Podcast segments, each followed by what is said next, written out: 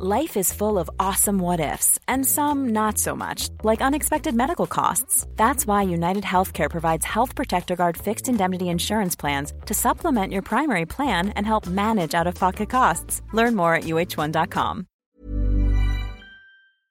Heraldo Radio, la HCL se comparte, se ve y ahora también se escucha.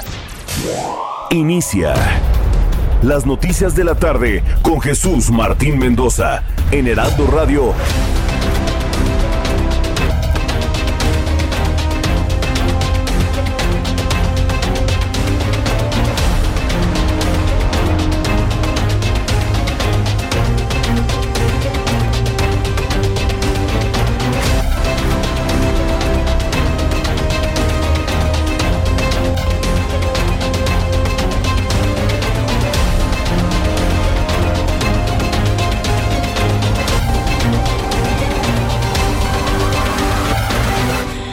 Las 6 de la tarde en punto, hora del centro de la República Mexicana. Bienvenidos, muy buenas tardes. Iniciamos el Heraldo Radio correspondiente este jueves 8 de abril del año 2021. Me da mucho gusto saludarles. Soy Jesús Martín Mendoza, como todas las tardes, con toda la información importante. Súbale el volumen a su radio, que ha sido un día lleno de información, un día muy interesante en materia de noticias. En primer lugar, en este resumen le informo que el jefe de hematología y trasplantes de médula ósea del Hospital Ángeles Lomas, Roberto Ovilla Martínez, dio a conocer que un paciente de este nosocomio se ha convertido en el primer caso de trombosis relacionado con la vacuna de AstraZeneca, quien ha sido tratado exitosamente a base de inmunoglobulina intravenosa. No nada más, son dos noticias, ¿eh? Son dos noticias. Uno, que efectivamente la vacuna de AstraZeneca está provocando casos de trombosis. Ya lo dijo tanto la OMS como los laboratorios y el Consejo de Salud Europeo, que aún siguen siendo más los beneficios que los problemas que está generando la vacuna de AstraZeneca. Pero la segunda noticia, de manera paralela, es que en México se ha implementado un tratamiento exitoso para evitar los efectos de la trombosis generada por esta vacuna o por la razón que haya sido. Entonces, una felicitación para el, médico Roberto Villa Martínez que logró salvar la vida de esta persona. Más adelante le voy a tener toda la historia aquí en el Heraldo Radio. Mientras tanto, autoridades de Jalisco localizaron con vida a la niña Julia Isabel Villaseñor Romo. Tiene un año y medio de edad, integrante de la familia que desapareció en el municipio de Acatic, Jalisco, el 24 de marzo, tras regresar a la Ciudad de México. De acuerdo con los primeros informes, la niña fue encontrada en buen estado de salud en un terreno baldío con una cobija y un teléfono. La localización de la hija del matrimonio joven, ella tiene 24 años y él no tiene más de 30. La localización de su hija con vida profundiza el misterio de dónde están estos dos jóvenes y otras dos personas más, otra mujer y su hijo. Nadie sabe dónde están y el haber localizado a la niña con vida profundiza el misterio. Más adelante platicaremos de esto aquí en el Heraldo Radio. El presidente de la Junta de Coordinación Política del Senado de la República, Ricardo Monreal, reconoció que debido a las inconsistencias que presenta la minuta para la aprobación de la marihuana, marihuana, así se llama la hierba esta, se llama marihuana se analiza solicitar una nueva prórroga a la Suprema Corte de Justicia de la Nación para que este asunto sea tratado en el siguiente periodo ordinario de sesiones de la Cámara Alta. Esto fue lo que comentó Ricardo Monreal Ávila. Que nos demos una pausa, un tiempo y que pudiéramos estar legislando sobre la materia el próximo periodo de sesiones. Es decir, cuando inicie el primero de septiembre. Además, hay muchos intereses que el Senado no puede legislar bajo presión de nadie.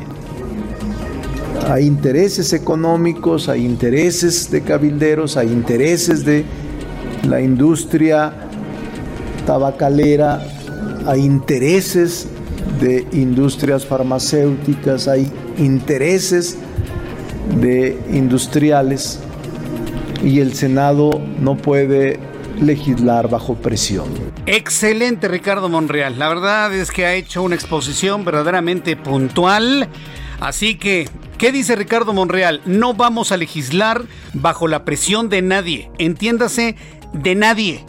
Y cuando se dice de nadie, ni siquiera de los adictos a la marihuana.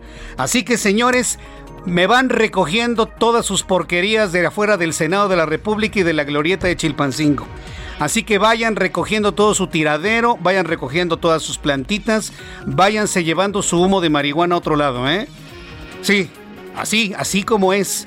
Si otro medio de comunicación no lo dice, yo sí lo voy a decir.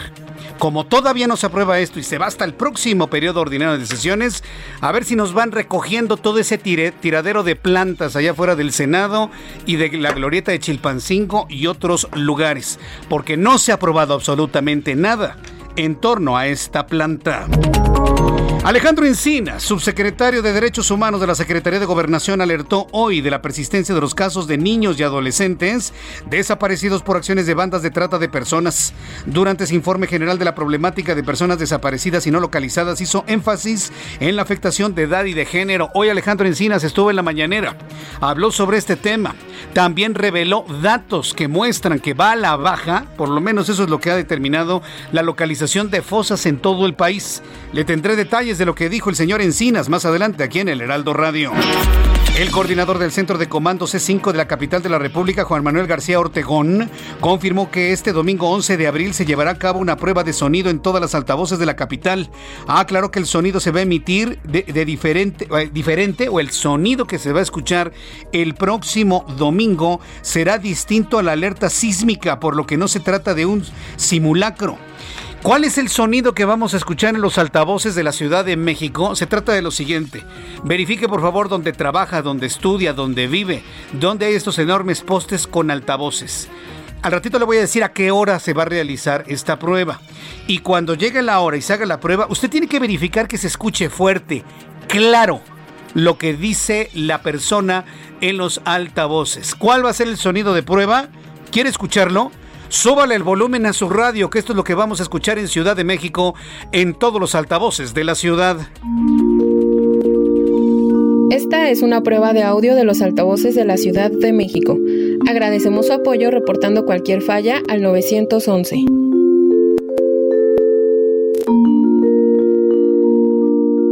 Como cajita de música, pero les voy a decir una cosa aunque sea una cajita de música. No sean exagerados, señores. De todas maneras, la gente nos ponemos locos cuando oímos algo en los altavoces, por el amor de Dios. Ay, es que me espanta mucho la alerta sísmica. Para eso es, señores. Para alertar y poner en marcha inmediatamente los protocolos de desalojo de cualquier edificio.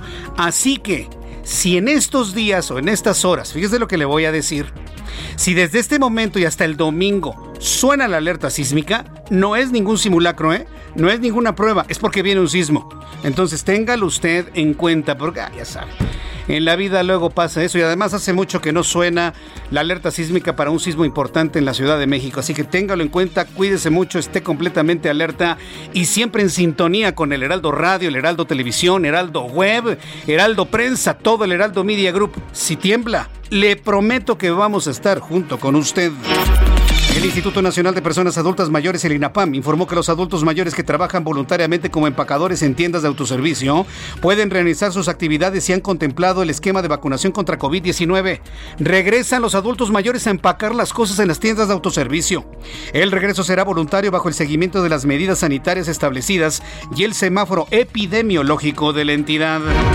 El Departamento de Energía de los Estados Unidos anunció hoy que el gobierno del presidente Joe Biden analiza la posibilidad de modernizar el arsenal nuclear estadounidense. Sí, Joe Biden le va a meter mano a las armas nucleares de Estados Unidos con el objeto de garantizar que el sistema de manutención de las armas nucleares estadounidenses sea seguro y efectivo al momento de disuadir a otros países de una agresión nuclear. Son dos cosas. Primero va a revisar que todo esté en orden y que no se les vaya a chispar un arma nuclear que caiga en cualquier parte del planeta. Y en segundo lugar es decirle, miren, ¿quieren ver mis pistolitas? Ah, pues miren, se las voy a enseñar. Es disuasivo completamente. Entonces se va a mostrar Estados Unidos en su poderío nuclear al mundo. Entiéndase Rusia, ¿eh? Entiéndase Rusia. Yo no sé qué necesidad hay de esto, pero bueno, finalmente así lo ha mediatizado el gobierno estadounidense. Informo que en los deportes se dio a conocer que la Secretaría de Salud de Nuevo León autorizó que los estadios de Tigres y Monterrey van a reabrir con un aforo del 20% al reportar que no hay ningún indicador en rojo en la semana epidemiológica 13 por la pandemia de COVID, por lo que la afición regresará este sábado en un duelo ante el América, eh, eh, ante América en el Universitario. Yo le voy a decir una cosa, está subiendo los casos de contagios y de muertos. Está empezando la tercera ola y van a abrir los estadios. Bueno, allá ustedes, ¿eh? Finalmente, allá ustedes. Son las 7 con 9, las 7 con 9, la, perdón, las 6 de la tarde con 9 minutos hora del centro de la República Mexicana, a las 7. Me da mucho gusto saludar a Herbert Escalante, es nuestro corresponsal en Mérida, Yucatán. ¿Qué información nos tienes, Herbert? Adelante. Hola, buenas tardes. El secretario estatal de Salud, Mauricio Sauri Vivas, informó que tras darse a conocer el primer caso de la variante británica de COVID-19 en Yucatán, están dándole seguimiento a toda la familia de la persona enferma para enviar un reporte a la Dirección General de Epidemiología. Como se sabe, autoridades federales de salud informaron ayer que en Yucatán se detectó un caso de la variante B117 conocida como británica, misma de la que hay 33 casos identificados en México. Al respecto, el funcionario estatal precisó que la persona contagiada estuvo hospitalizada y que ahora le están dando seguimiento a toda la familia para realizar un reporte médico que le enviarán a la federación. Dijo que la Dirección General de Epidemiología, Epidemiología perdón, pidió de forma aleatoria al laboratorio estatal una prueba PCR y al realizarla, bueno, fue que detectaron a este paciente, pero dijo, esto no significa que lo detectaron ayer o antier, pudo haber sido hace dos meses. Saudi Viva sostuvo que la única diferencia de la variante británica es que es más contagiosa, pero no es más letal. En ese sentido, pidió a la población yucateca que no baje la guardia y siga con las medidas de higiene y evitar acudir a sitios con aglomeraciones. Esta es la información que tenemos de este Yucatán. Muchas gracias por esta información, Herbert. Estamos en contacto, un abrazo. Estamos en contacto, gracias. Saluda a Juan David Castilla, nuestro corresponsal en Veracruz, que ha sucedido luego del incendio en Minatitlán, ahí en la refinería. Adelante, Juan David. Buenas tardes, Jesús Martín, te saludo con gusto también a todo el auditorio. Comentarte que la refinería general Lázaro Cárdenas del Río de Minatitlán, ubicada al sur del estado de Veracruz, dejará de operar debido al incendio registrado la tarde del miércoles, donde resultaron siete personas lesionadas. La titular de la Secretaría de Energía, Rocío Nale García, declaró que la reactivación de la planta dependerá de la evaluación que realicen los ingenieros de la empresa Petróleos Mexicanos.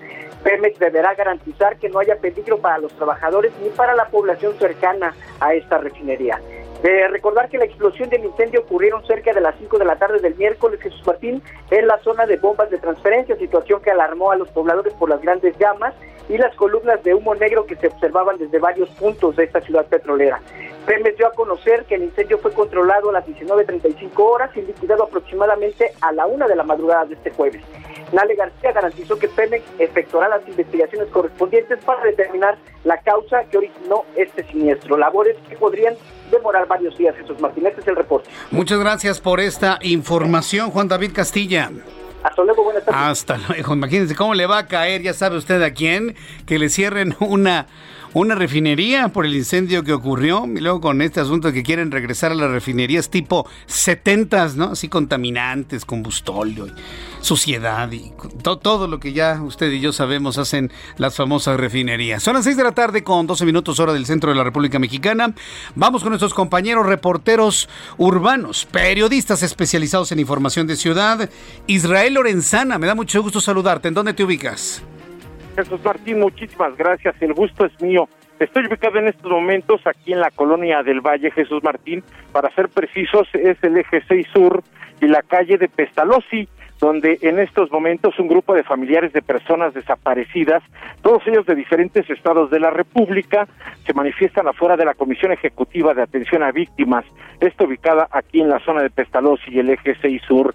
Ellos están en contra de la exigencia ya de las autoridades por la comprobación de los apoyos económicos que les da el gobierno para la búsqueda de sus familiares Jesús Martín. Eso quiere decir que cada peso que les dé el gobierno lo van a tener que comprobar y por supuesto en ese sentido es la molestia de estas personas que vienen de diferentes estados de la República. En estos momentos se está llevando a cabo un mitin, están dialogando con las autoridades, ya han acordado el día de mañana al mediodía sentarse a intentar llegar a un acuerdo en esta situación. En materia vehicular, Jesús Martín cerrado el eje 6 sur y también cerrado Pestalozzi para nuestros amigos van con dirección hacia Avenida Universidad. Hay que, por supuesto, tomarlo en cuenta. Aunque tenemos elementos de la Secretaría de Seguridad Ciudadana, por supuesto hay que manejar con mucha precaución. Jesús Martín, la información que te tengo. Muchas gracias por esta información, Israel. No tiene ni para cuándo, ¿verdad? El que termine este, este bloqueo ahí en la del Valle. Pues no, Jesús Martín, eh, han acordado algunas mesas, pero están todavía molestos. El tema es, por supuesto, la comprobación de los gastos, de los apoyos que reciben del gobierno, Jesús Martín. Las personas señalan que es difícil, hay zonas donde no hay cómo comprobarlo y bueno, pues las autoridades se los están exigiendo. Bueno, pues estaremos atentos de lo que suceda ahí en esta parte de la colonia del Valle. Muchas gracias por esta información, Israel. Hasta luego. Hasta luego, que te vaya muy bien. Israel Lorenzana, nuestro compañero reportero en la esquina de el Eje 6 Sur, Ángel Urraza y Pestalozzi, en el corazón de la colonia del Valle. Está cerrado el Eje 6, olvídese del Eje 6, ¿eh? En este momento, olvídese, no es ninguna, absolutamente ninguna opción. ¿Qué puede utilizar? Bueno, puede utilizar Torres Adalid, puede utilizar usted Concepción Beistegui, puede utilizar usted la Avenida División del Norte, en fin, hay algunas otras alternativas para que vaya con bien hasta su casa. Vamos con Rogelio López, quien está en otro punto del Valle de México. Adelante, Rogelio. Muy buenas tardes, Jesús Martín. Nosotros hemos recorrido la calzada de Tlalpan proveniente de nuestros amigos que van sobre lo que es de norte a sur.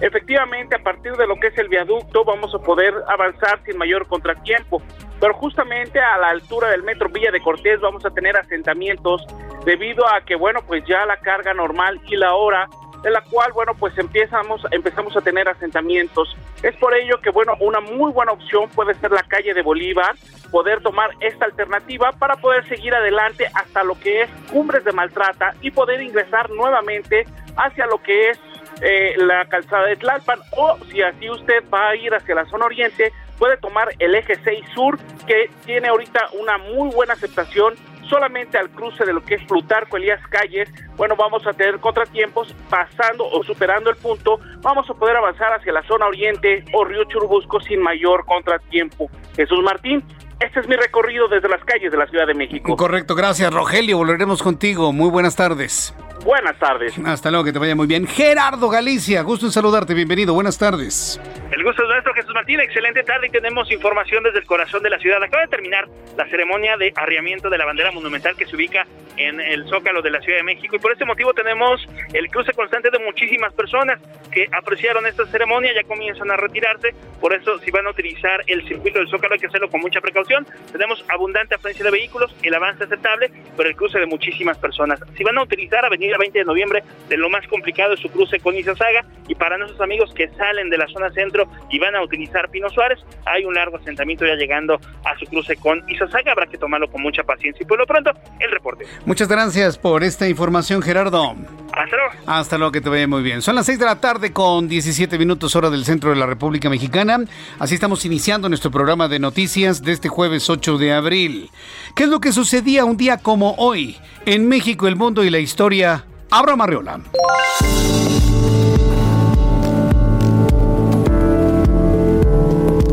Amigos, bienvenidos. Esto es un día como hoy, hoy, hoy, hoy, hoy, 8 de abril. En la historia, así cierto, es un día como hoy en la historia, 8 de abril.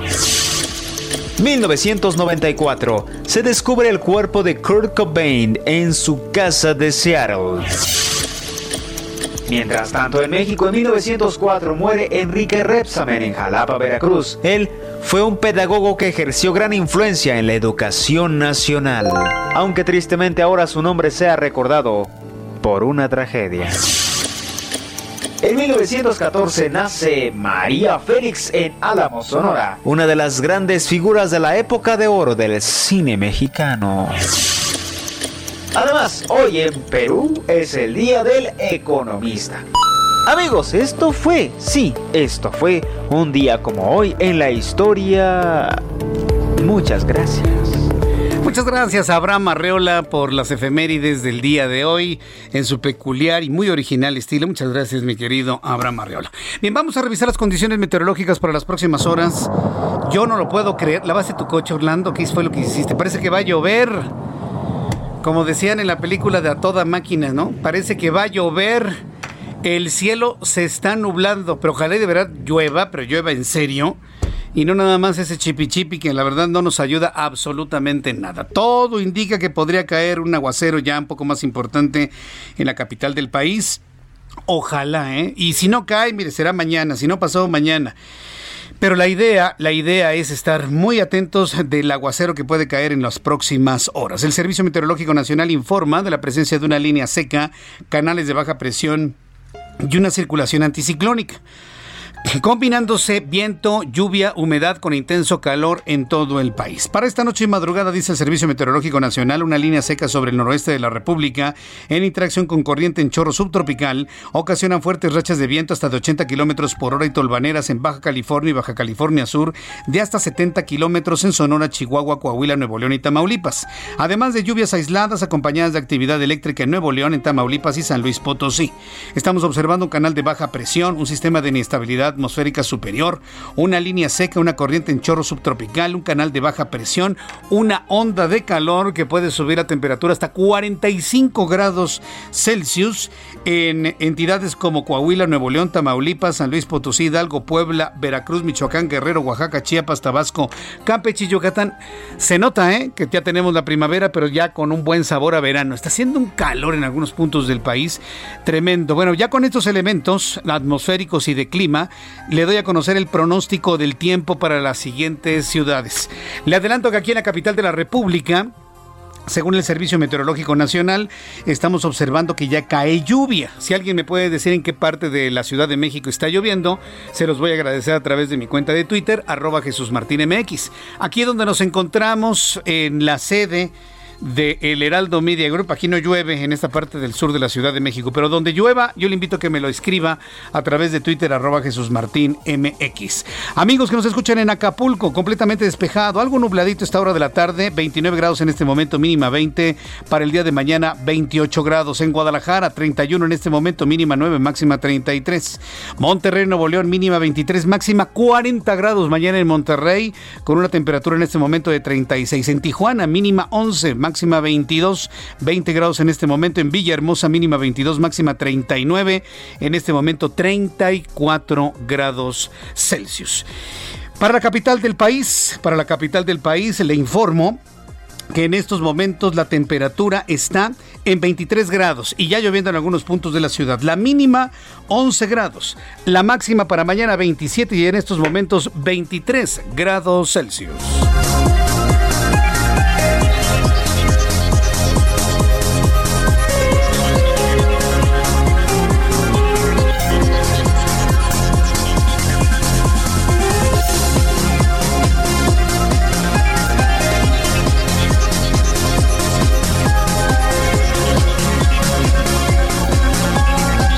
Ya son las 6 de la tarde con 22 minutos. Ya son en este momento las 6 de la tarde con 22 minutos hora del centro de la República Mexicana. Quiero decirle a todos nuestros amigos que estamos muy contentos aquí en el Heraldo Radio porque todos los días estamos creciendo en cobertura en todo el país. Y el día de hoy, el día de hoy estamos iniciando transmisiones en un lugar clave, en un lugar eh, muy potente en cuanto a audiencia, en una posición estratégica en nuestras transmisiones del Heraldo Radio. A partir del día de hoy podrá escuchar nuestro programa de noticias a través del 104.1 de FM. XHSJRFM en la ciudad de San Juan del Río Querétaro. Estamos ya iniciando nuestra transmisión en San Juan del Río Querétaro, una emisora de un gran amigo de nuestra empresa, un gran amigo de este programa, un gran amigo personal, eh, mi estimado José Luis Chavero, desde aquí te envío un enorme abrazo, querido amigo, y, y, agradezco infinitamente esa confianza de poder retransmitir a través de esta poderosa emisora la señal de este programa de noticias. Así que a partir del día de hoy, cuando usted tome carretera rumbo al norte, rumbo al estado de Querétaro, seguirá acompañando de la señal del 104.1 de FM en donde, bueno, pues estamos ya transmitiendo en San Juan del Río Querétaro cubre San Juan del Río, cubre Tequisquiapa, en todas las inmediaciones de la ciudad de Querétaro. Cuando usted, Tepeji, por supuesto, toda esta zona está cubierta por la poderosa señal del 104.1, emisora de José Luis Chavero. Desde aquí te envío un fuerte abrazo, mi querido José Luis. Sé que nos están escuchando en este momento, que hay gran fiesta, que estamos de manteles largos. Y bueno, pues así como hemos sumado a esta emisora en nuestra transmisión, muchas más se siguen sumando para hacer del Heraldo Radio, la más importante emisora hablada y de información en toda la República Mexicana. Somos los herederos de la mejor radio informativa. Usted sabe de dónde viene esa gran herencia. Bueno, pues ahora esa herencia está aquí en el Heraldo Radio. Y yo en lo personal me siento muy orgulloso de estar dentro de este gran equipo de profesionales de la radio mexicana, compartiéndole las noticias y la información. Por cierto, después de los anuncios, vamos a entrar de lleno a las noticias. Hablaremos de AstraZeneca, de la vacuna, un caso de trombosis. Hablaremos de la aparición de la niña, la hija de un matrimonio joven que no sabe ni dónde se encuentran. En fin, hay una gran cantidad de información el día de hoy. Le invito para que me escriba a través de mi cuenta de Twitter, arroba MX a través de YouTube en el canal Jesús Martín MX. Y para las personas que me escuchen en el 104.1 en San Juan del Río, tómele una fotografía a su frecuencia y envíamela por Twitter. Escuchas a Jesús Martín Mendoza con las noticias de la tarde por Heraldo Radio, una estación de Heraldo Media Group. Heraldo Radio, la HCL se comparte, se ve y ahora también se escucha.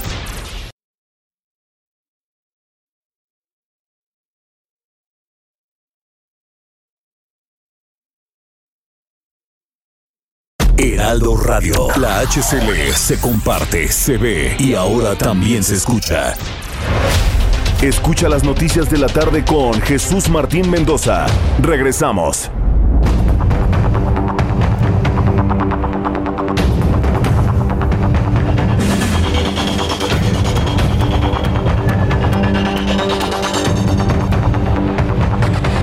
Ya son las 6 de la tarde con 30 minutos, las 6 de la tarde con 30, hora del centro de la República Mexicana. Muchas gracias por sus comentarios, opiniones, que me están enviando a través de nuestro canal de YouTube, Jesús Martín MX, para que usted acá nos podamos saludar, vea usted la cabina, aquí estoy yo saludándole y además tenemos un chat completamente en vivo en donde... La verdad a mí ya me dio mucho gusto que la gente, quienes son nuestros amigos, ya empiecen a hacer caso omiso de quienes llegan a insultar. Ni los vemos ni los escuchamos, ¿no? Eh, dice Carlos Paredes, oye Jesús Martín, ya no pasaste el número de la alcaldía Benito Juárez sobre las cámaras de seguridad. Ah, es que hoy en televisión platiqué con Santiago Tabuada, quien es el alcalde de Benito Juárez, para las personas que nos escuchan aquí en la capital del país. Y esto es importante que lo escuchen en otras alcaldías en todo el país. Hicieron un centro, un C2, ¿sí? conectado a unos sistemas de cámara luminaria que se conecta al, a la aplicación del teléfono celular y de esta manera se puede tener contacto con, con, la alcaldía Benito Juárez, le mandan ambulancias, le mandan este las, ¿cómo se llama? las patrullas y demás, y todo lo que tienen que hacer es ir al centro de Benito Juárez, blindaje Benito Juárez. Está en la avenida Cuauhtémoc y eje 7 Sur, ahí en la parte de atrás donde están las canchas. Para las personas que viven en Benito Juárez, ahí donde está el, el árbol que tiene forma de Cristo, en la parte de atrás, ahí es donde se encuentra. Entonces hay que ir de manera directa para poder en un momento dado hacer la petición para unidades habitacionales, edificios, casas, comercios, negocios en Benito Juárez y poderse eh, conectar a este gran centro de vigilancia y de operación en materia de seguridad de todo tipo de Benito Juárez. Está buenísimo el tema, ¿eh? La verdad es que está muy, muy atinado por parte de Santiago Tabuada, a quien le mandamos un fuerte abrazo desde la señal del Heraldo Radio. Bien, en las noticias de carácter nacional que nos han impactado es este caso de esta familia, cinco integrantes, un matrimonio muy joven, la mamá tiene 24 años, el esposo no tiene arriba de 30, una niña de año y medio, la hermana de él y su hija, que venían cinco en un automóvil rumbo a la Ciudad de México desde Guadalajara. En algún punto de la autopista se perdieron. A mí lo que me sorprende es que si esto ocurrió desde el 24 de marzo, hoy estamos a 8 de abril y que todavía no conozcamos el contenido de las cámaras de videovigilancia de la autopista, porque la autopista está perfectamente bien vigilada. No se ha conocido, pero hoy la noticia nos ha dejado verdaderamente helados del misterio que hay detrás de la desaparición de esta familia en la autopista Guadalajara-Ciudad de México. Apareció la niña, viva, sana y salva, viva, pero de los papás no se conoce nada. ¿Cómo la encuentran? ¿En un baldío? Está extraño, ¿no? Está, está, está profundamente, profundamente extraño. La Comisión de Búsqueda de Personal del Estado de Jalisco informó a través de sus redes sociales que la menor Julia Isabel Villaseñor Romo, integrante de la familia desaparecida el pasado 24 de marzo en el estado, fue localizada esta mañana en buen estado de salud en el municipio de La Barca. Ese es un dato importante en el municipio de La Barca. Entro en contacto con, contacto con Mayeli Mariscal, es nuestra corresponsal en Guadalajara, Jalisco, quien nos tiene más datos de este profundo misterio entre la ciudad de Guadalajara y la Ciudad de México. Mayeli, adelante, te escuchamos y vemos. Adelante. Hola, ¿qué tal? Muy buenas tardes. Eh, el, el fiscal Gerardo Octavio Solís Gómez en rueda de prensa hace unos minutos, pues confirma que la menor se encuentra, como bien mencionas, eh, ya bajo resguardo de sus familiares en buenas condiciones de salud. Y es que ella fue abandonada en este lote baldío en el municipio de La Barca, a varios kilómetros de donde se encuentran realizando la búsqueda de los familiares, justamente cuando venían eh, de la Ciudad de México, se dirigían hacia Guadalajara el pasado 24 de marzo y hasta estos momentos pues solamente se sabe de esta menor, ella fue abandonada, se dio aviso por parte de un civil eh, a elementos de la comisaría municipal, quienes a su vez dieron aviso a las autoridades estatales, quienes eh, resguardaron a la menor y la entregaron a sus familiares. Además, eh, vale la pena destacar, el fiscal comenta que ya se rindió declaración o ya se tomó la declaración a la persona que fue baleada el pasado 19 de marzo, también aquí en Zapopan, Jalisco, quien es colaborador directo de Virginia, la tía de esta niña, Julia Isabel, que fue encontrada el día de hoy. Pero eh, sí dijo el fiscal que no dio muchos datos y eh, pues también se tomó la declaración ya del socio de esta persona baleada, quien también trabaja con Virginia y eh, que es el dueño también de este vehículo en el cual se trasladaba la familia. Sin embargo, eh, pues tampoco dice el fiscal que ni la persona baleada ni el socio de este y también se tomó ya declaración del padre de Iker, el otro menor de nueve años, que también se encuentra desaparecido. Y bueno, con estas tres declaraciones que se tienen hasta el momento, dijo el fiscal que eh, se continuará la investigación Adicionalmente, eh, se fundamenta también las acusaciones que se tienen en contra de los elementos de la comisaría de Acatic, debido a que se localizaron o se pudieron observar ya en videos al menos tres patrullas de esta comisaría que participan en los hechos, hechos que tampoco han sido eh, pues eh, dados a conocer en concreto por el fiscal. Hasta estos momentos se han realizado cateos también en algunas viviendas en donde dijo se han localizado ya algunos indicios e incluso drogas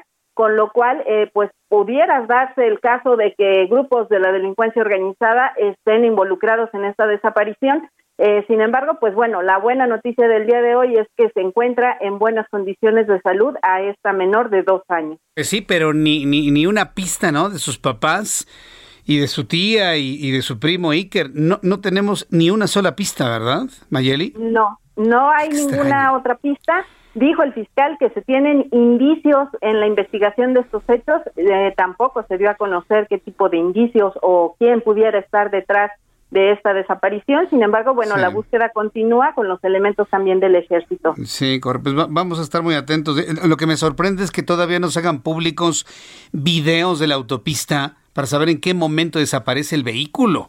¿Alguien de los reporteros en esta rueda de prensa no preguntó esto que me parece que es fundamental? Hay que destacar que esta rueda de prensa se realiza de manera virtual, esto eh, debido a las condiciones de la pandemia. Se envían las preguntas a través de medios electrónicos y es personal de la propia fiscalía quien realiza eh, pues la revisión de las preguntas y las hace al fiscal. Vaya, pues la, verdad es, es, es increíble, sorprendente. A ver si no termina esto siendo un asunto familiar, porque luego este tipo de cosas suceden así cuando no hay indicios, pues son rincillas, son peleas, son conflictos dentro de la propia familia. Manténos al tanto de todo lo que se sepa sobre este caso. Muchísimas gracias, Mayeli. Claro que sí, al pendiente. Buenas tardes. Al pendiente, muchas gracias. Bueno, pues la niña fue encontrada en la barca. Todo lo que es la zona eh, eh, todos los, humedales colindantes en el sur del lago de Chapala, todo lo que es el oriente, todo lo que es el sur, pues son, son, zonas complejas, son zonas difíciles en cuanto a la presencia del crimen organizado. La niña aparece en la barca, ese es seguramente un indicio que tienen de la aparición en este municipio. Pero bueno, pues vamos a estar muy, muy atentos de ello. Y dejarla en un, en un lote baldío, es sorprendente lo que lo que ha ocurrido. Bien, pues esto ya en Guadalajara, Jalisco. Amigos del 100.3 de FM, muchas gracias por estar atentos y si tienen algún comentario sobre este u otros casos allá en Guadalajara, pues les invito para que me escriban a través de mi cuenta de Twitter, arroba Jesús Martín MX.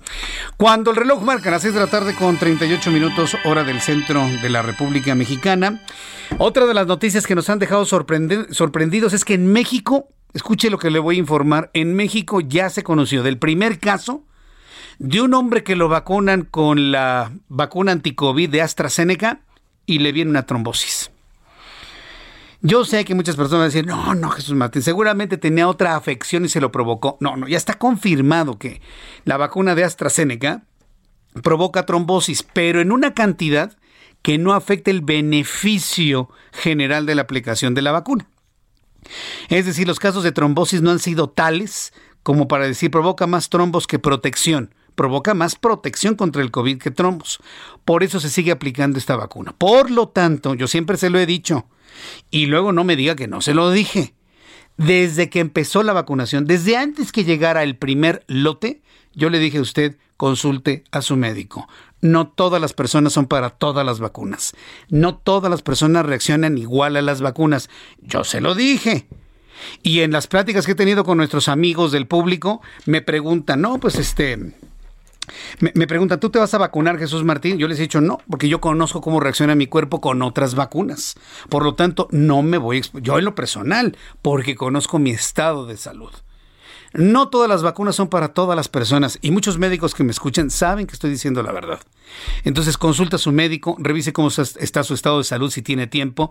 Siempre la vacunación será buena para protegerlo del COVID, que es un virus que mata, sobre todo en mayor proporción a los adultos mayores. Pero bueno, la buena noticia es que además, aquí en nuestro país, el doctor Roberto Villa Martínez, grabes el nombre, ¿eh?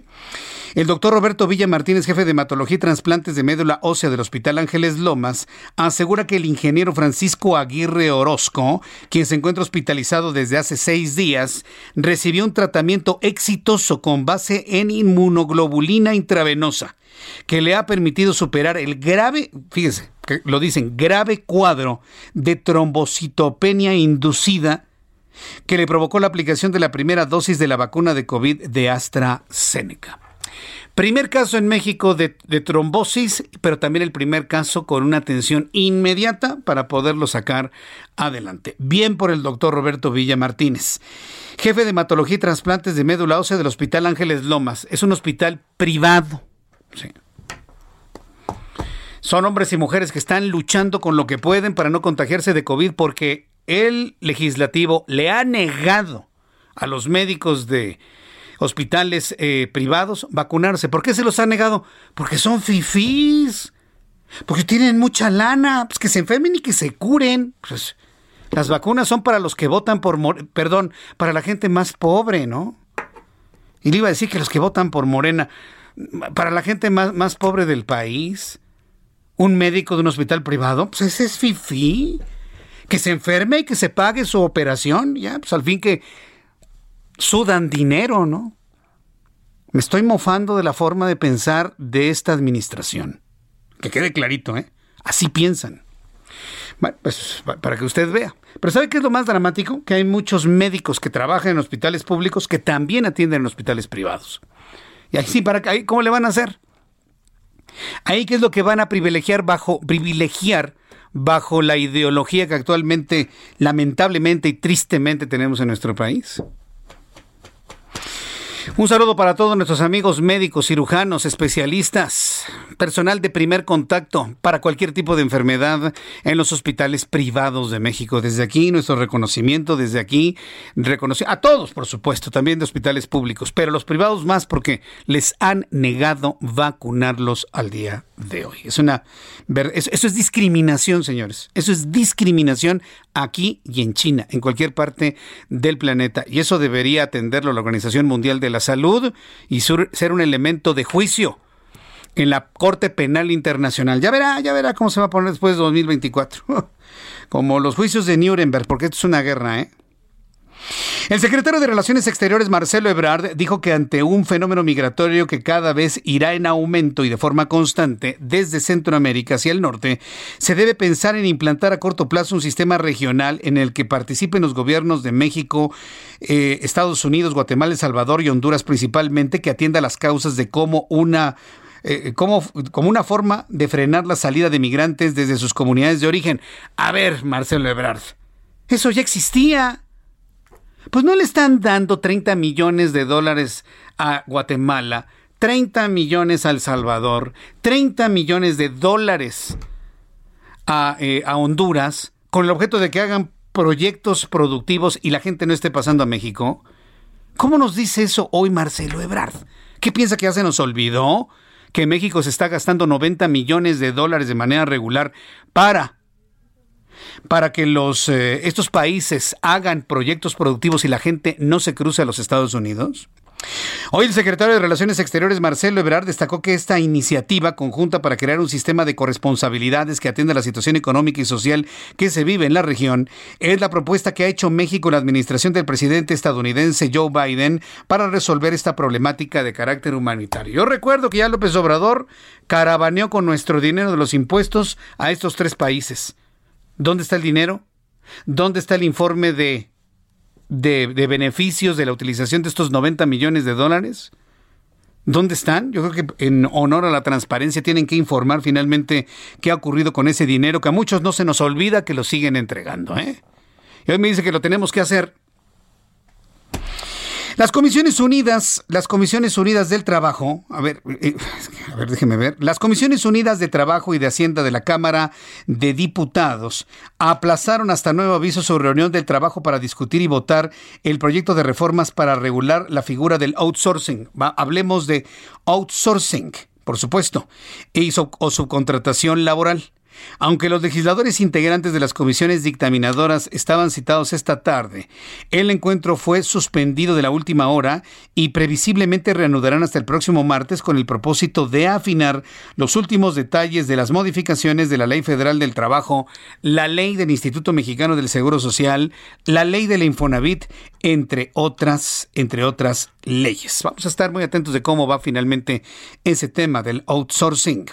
¿Cuántos son las 6.45? Voy a revisar su reloj para que llegue a tiempo. ¿Qué tránsito tenemos en la capital del país? En la línea, el doctor José Antonio Esquivias, presidente de la Comisión Nacional de Educación. La actualización de los libros de texto debe ser realizada sin prisas por expertos y garantizar neutralidad en su contenido. Doctor Esquivias, me da mucho gusto saludarlo. Bienvenido. Muy buenas tardes.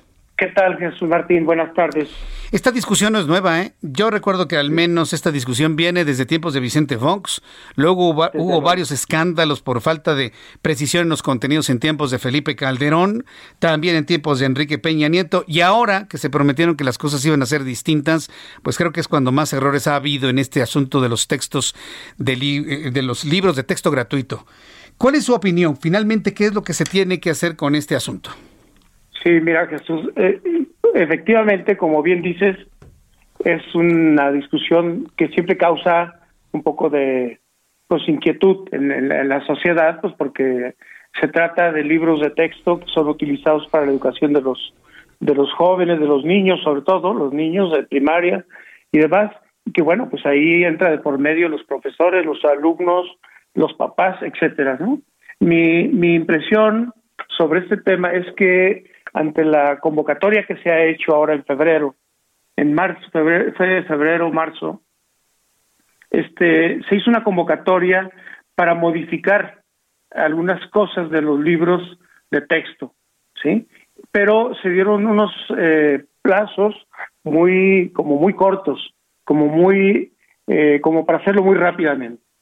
Y nosotros, desde luego, en Coparmex estamos a favor de que se vayan actualizando los materiales, que máxime ahorita, ¿no? Que tenemos una pérdida muy importante en el conocimiento de los de los de la niñez, de nuestra niñez en el país.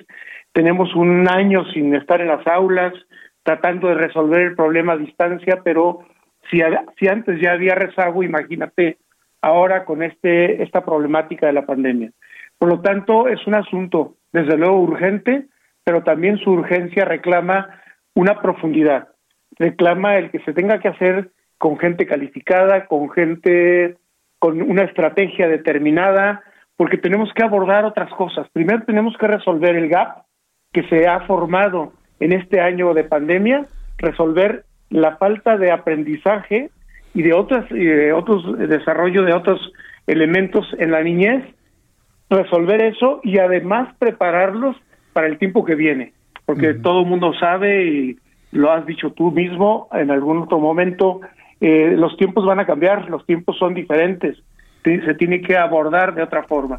Por esa razón nosotros si quisiéramos como más claridad, como una estrategia muy definida con las autoridades, con la Secretaría de Educación Pública, una estrategia definida de cómo vamos a resolver esta problemática. Desde luego, dispuestos siempre a colaborar, a participar, pues como parte de la sociedad. Pues sí, sí que es un problema, porque eh, en, la actual administración, y al menos algunos así lo vemos, eh, estoy conversando con el doctor José Antonio Esquivias, presidente de la Comisión Nacional de Educación de la Coparmex. Lo que estamos observando es que es muy distinto un proceso educativo a un proceso de adoctrinamiento. Y, aquí es lo que la parte que yo quisiera centrarme, en donde siempre ha estado el problema de los libros de texto gratuitos, que lejos de educar, que lejos de formar, buscan adoctrinar en función de la ideología vigente. ¿De qué manera podemos exigir a la Comisión Nacional de Libros de Texto Gratuitos, a la Secretaría de Educación Pública, que se dejen de tonterías y que se concentren en contenidos para educar y no para adoctrinar? ¿Cómo podemos hacer esto? Bueno, yo creo que con la participación plural, ¿sí? Porque tenemos un, país que tiene una, una gran diferenciación en, las, en muchas de las regiones del país la, eh, México es totalmente diferente en una zona que en otra, la, el tipo de sociocultural que maneja un, un, un, tipo de, de, población es muy diferente al otro, hay formas de pensar diferentes, etcétera.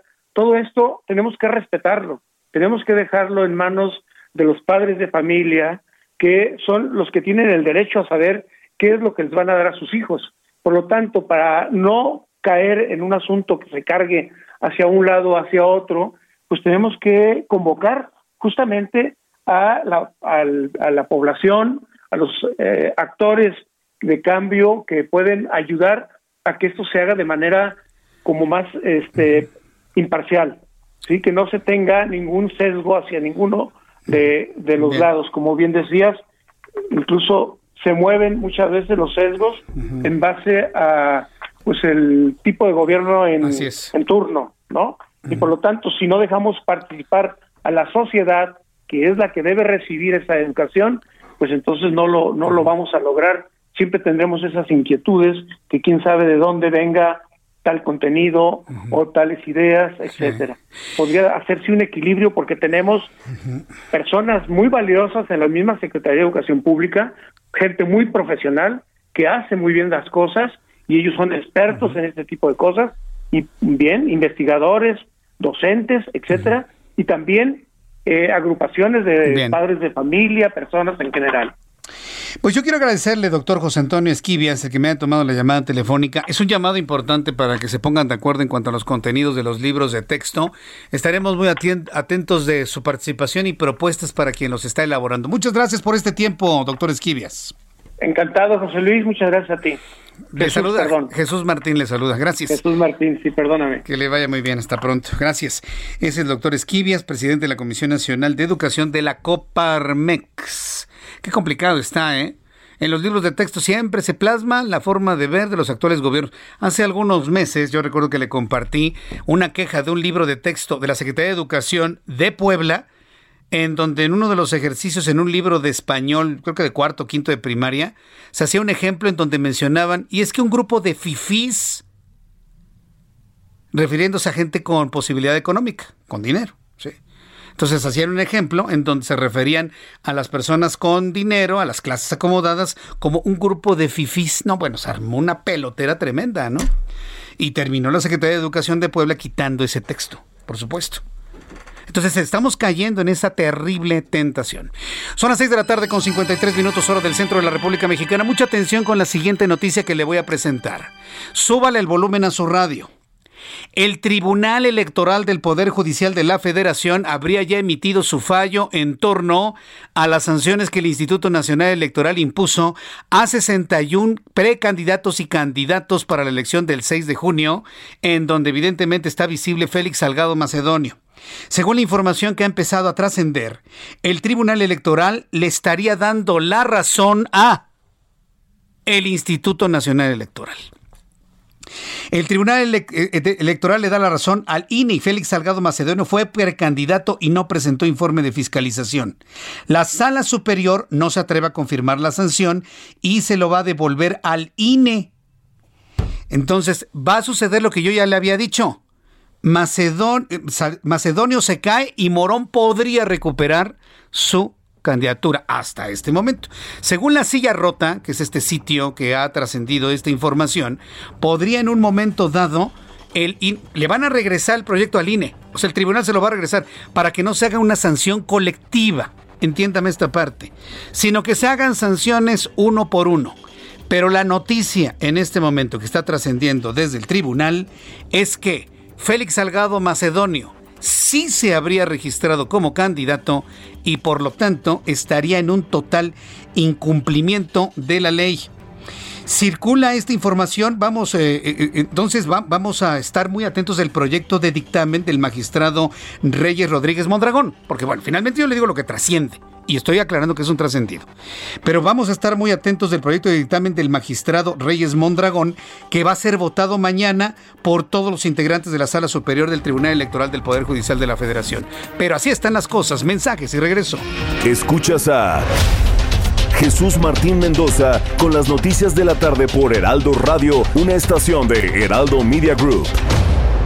Heraldo Radio. La HCL se comparte, se ve y ahora también se escucha. Heraldo Radio. La HCL se comparte, se ve y ahora también se escucha. Escucha las noticias de la tarde con Jesús Martín Mendoza. Regresamos.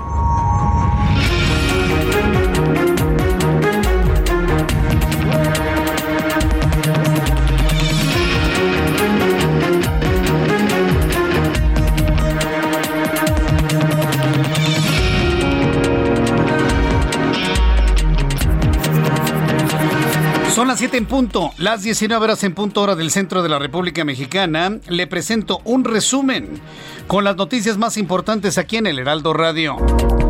En entrevista para el Heraldo Radio, el rector de la Universidad Panamericana Campus Guadalajara y presidente de la Comisión Nacional de Educación, José Antonio Esquivias, externó su postura sobre la actualización de los libros de texto gratuitos convocados por la CEMP y advirtió que la dependencia federal propuso tiempos muy cortos para su rediseño, lo que podría mermar la calidad de estos materiales.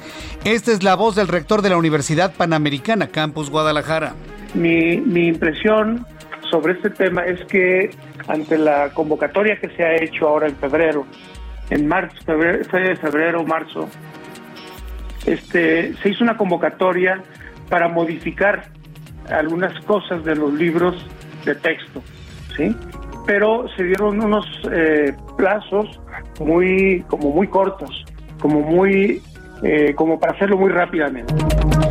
Además, por otra parte, el propio rector de la Universidad Panamericana recordó la necesidad de que la actualización de los libros se debe realizar sin acelerar los tiempos, con la participación de expertos en la materia, padres de familia y a la sociedad, lo que va a permitir ofrecer materiales ricos y que garanticen imparcialidad. Es la voz del doctor José Antonio Esquivias. Hay formas de pensar diferentes, etcétera.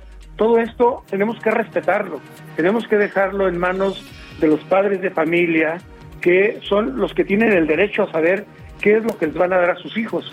Por lo tanto, para no caer en un asunto que se cargue hacia un lado o hacia otro, pues tenemos que convocar justamente a la, a la población, a los eh, actores de cambio que pueden ayudar a que esto se haga de manera como más este imparcial. Esto fue lo que comentó el rector de la Universidad Panamericana. En este resumen, el titular de la Unidad de Inteligencia Financiera, Santiago Nieto Castillo, dio a conocer que fueron congelados 10 cuentas bancarias relacionadas con el ex gobernador de Nayarit, Roberto Sandoval Castañeda, quien tiene una orden de aprehensión por el delito de operaciones con recursos de procedencia ilícita en agravio del erario estatal.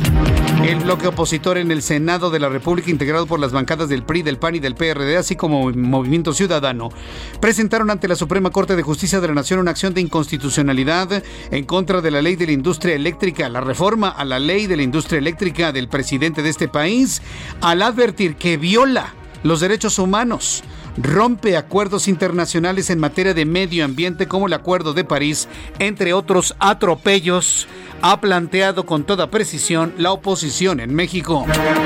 Raúl Cantú de la Garza, candidato del Movimiento Ciudadano al municipio de Salinas, Victoria, Nuevo León, fue detenido por personal de la Fiscalía General de la República y elementos de la Secretaría de la Defensa Nacional cuando tenía en su poder armas de fuego. Autoridades informaron que su detención derivó de los cateos que ayer se realizaron para capturar a Evaristo Cruz Sánchez, el vaquero identificado como uno de los líderes del cartel del Golfo.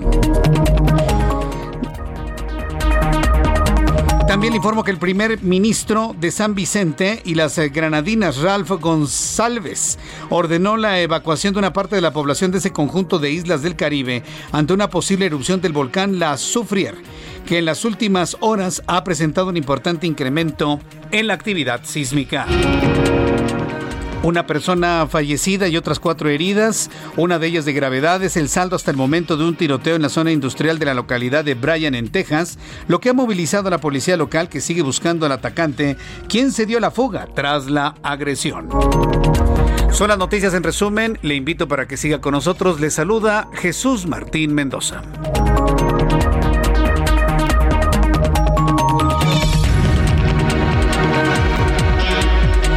Ya son las 7.5, las 19 horas con 5 minutos hora del centro de la República Mexicana. Escuche usted el Heraldo Radio. Le saluda Jesús Martín Mendoza para nuestros amigos que se acaban de unir a nuestra transmisión en estos momentos del Heraldo Radio en todo el país. Vamos con nuestros compañeros reporteros urbanos, periodistas especializados en materia de ciudad. Israel Lorenzana, adelante Israel. Jesús Martín, muchísimas gracias. Pues ahora tenemos información para nuestros amigos que se desplazan a través de la zona del circuito interior en su tramo Melchoro Campo. Hay que recordar que a partir de las seis de la tarde se aplica este carril reversible con dirección hacia la zona de la raza. A manejar con mucho cuidado, aunque tenemos elementos de la Secretaría de Seguridad Ciudadana en todo este trayecto, me refiero a Marina Nacional La Raza, aún así hay que recomendar a nuestros amigos que manejen con mucho cuidado. Si requieren de alguna alternativa, el eje 3 Norte con sus diferentes nombres puede ser una buena opción para quien va con dirección hacia el Paseo de la Reforma o en el sentido opuesto hacia el perímetro de Vallejo. Jesús Martín, la información que te tengo. Muchas gracias por la información, Israel Lorenzana. Hasta luego. Rogelio López, ¿en qué zona del Valle de México te encuentras? Adelante, Rogelio. Muy buenas tardes, mi querido Jesús Martín. Te quiero comentar que, bueno, pues tenemos fuertes vientos aquí en la zona de lo que es la colonia Narvarte. Hay que extremar precauciones. ¿Por qué? Porque sobre la avenida Universidad es una eh, avenida en la cual, pues sabemos que en el tramo comprendido desde lo que es el eje 5 sur hasta lo que es el eje central, pasando la glorieta del Rejón, está llena de palmeras y con el fuerte viento tenemos el desprendimiento del material de estas mismas.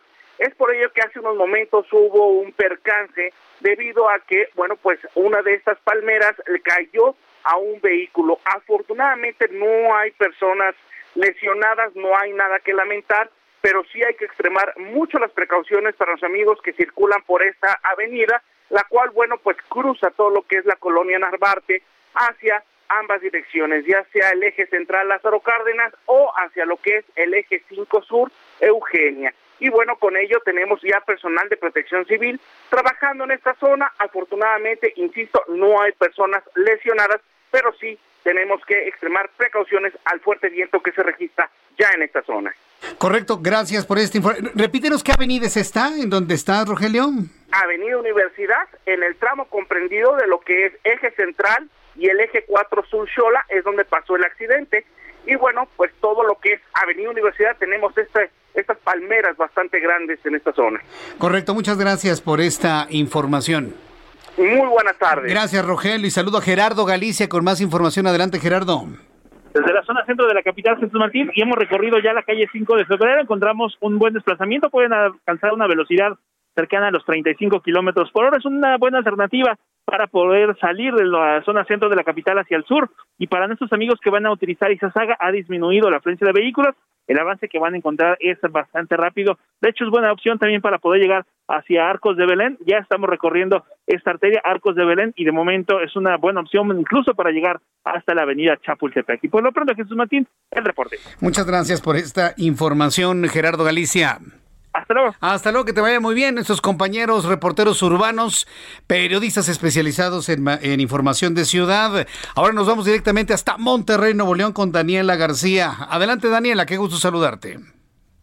Igualmente, Jesús Martín, qué gusto saludarte esta tarde con noticias importantes desde Monterrey, Nuevo León. Hoy se dio a conocer que finalmente y después de más de un año de permanecer cerrados, se abrirán nuevamente los estadios deportivos, los antros, bares y conciertos. Esto con una capacidad máxima del 20% de su aforo total. La autoridad estatal confirmó que el Consejo de Seguridad en Salud decidió que estos espacios puedan volver a recibir personas en sus establecimientos después de analizar el semáforo epidemiológico en la entidad por lo que se espera que este fin de semana se abran todos estos lugares que te mencionaba, específicamente el más esperado por prácticamente la mayor parte de los regiomontanos, pues son los estadios de fútbol, y este fin de semana se recibirá por primera vez en más de un año a la afición en el estadio de Tigres de la Autónoma de Nuevo León, en un encuentro que tendrán contra el América. Entre los protocolos que la afición y las directivas de los equipos deberán cumplir se encuentran el aforo máximo del 20% de su capacidad total,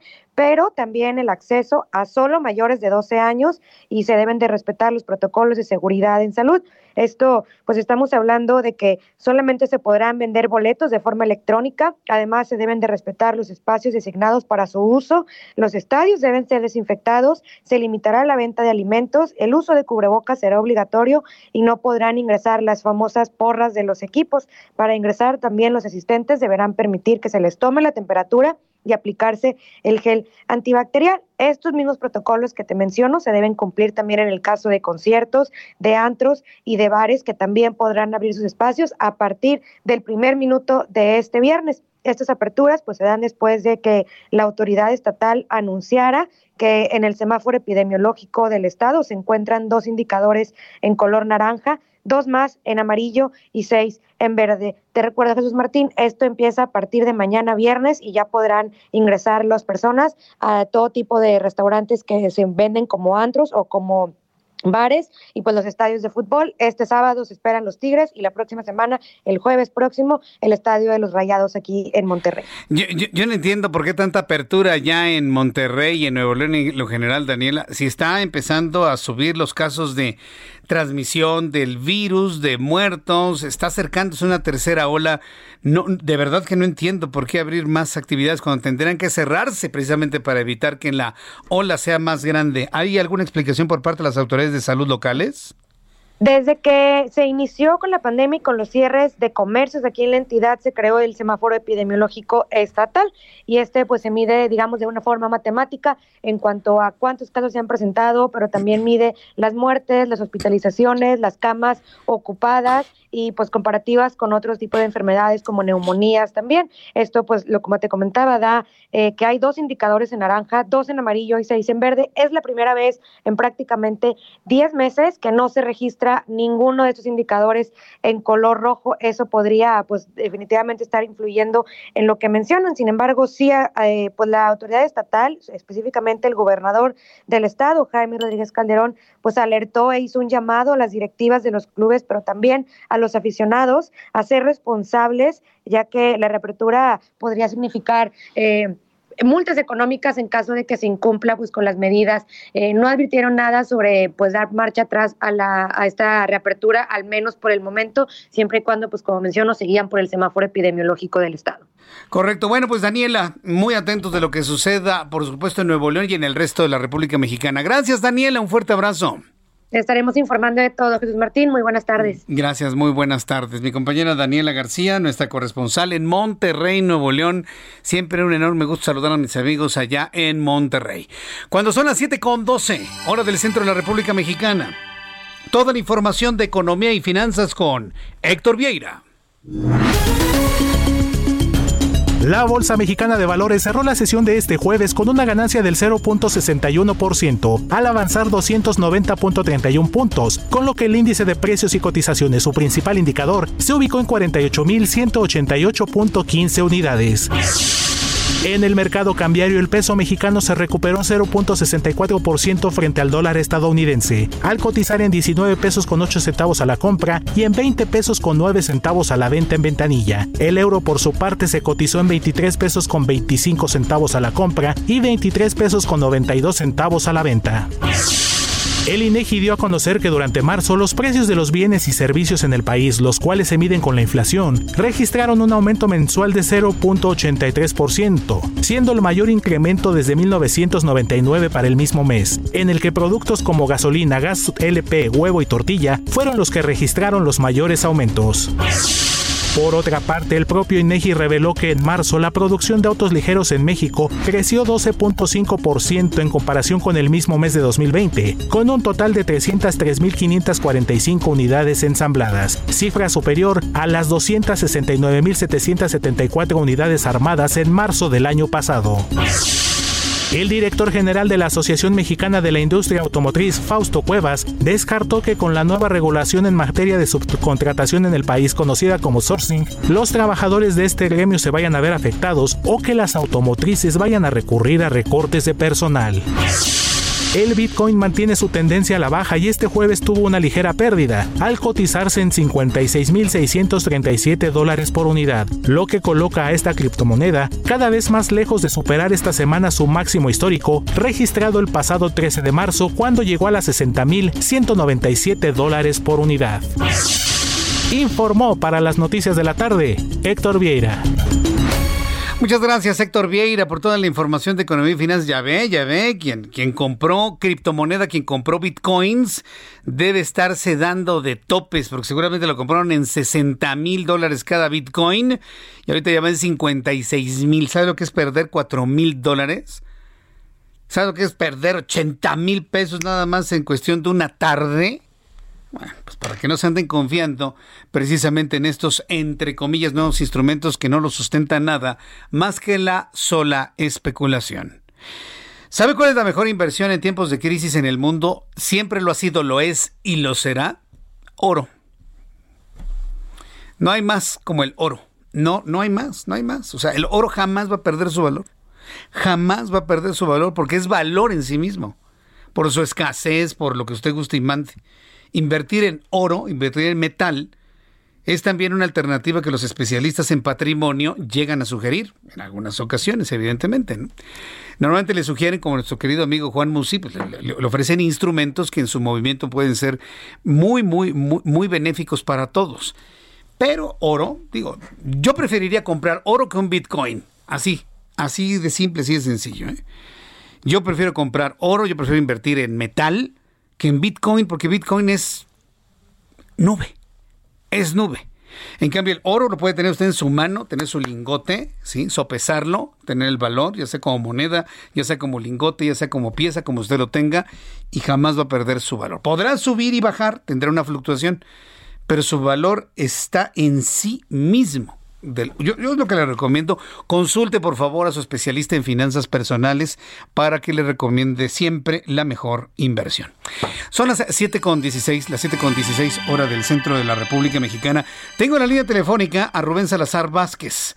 Él es director de Etelect Consultores, a quien yo le agradezco estos minutos de comunicación con el Heraldo. Don Rubén Salazar, qué gusto saludarlo, bienvenido. ¿Qué tal Jesús? Eh, te mando este, un abrazo, muy buenas tardes y un saludo a todo tu auditorio. Acaba de arrancar la campaña electoral y según algunos datos, todo parece indicar que será el segundo periodo más violento en la historia. ¿Qué es lo que está ocurriendo? ¿Por qué esto? Sí, de hecho ya lo es. Eh, te voy a dar datos actualizados al día de hoy.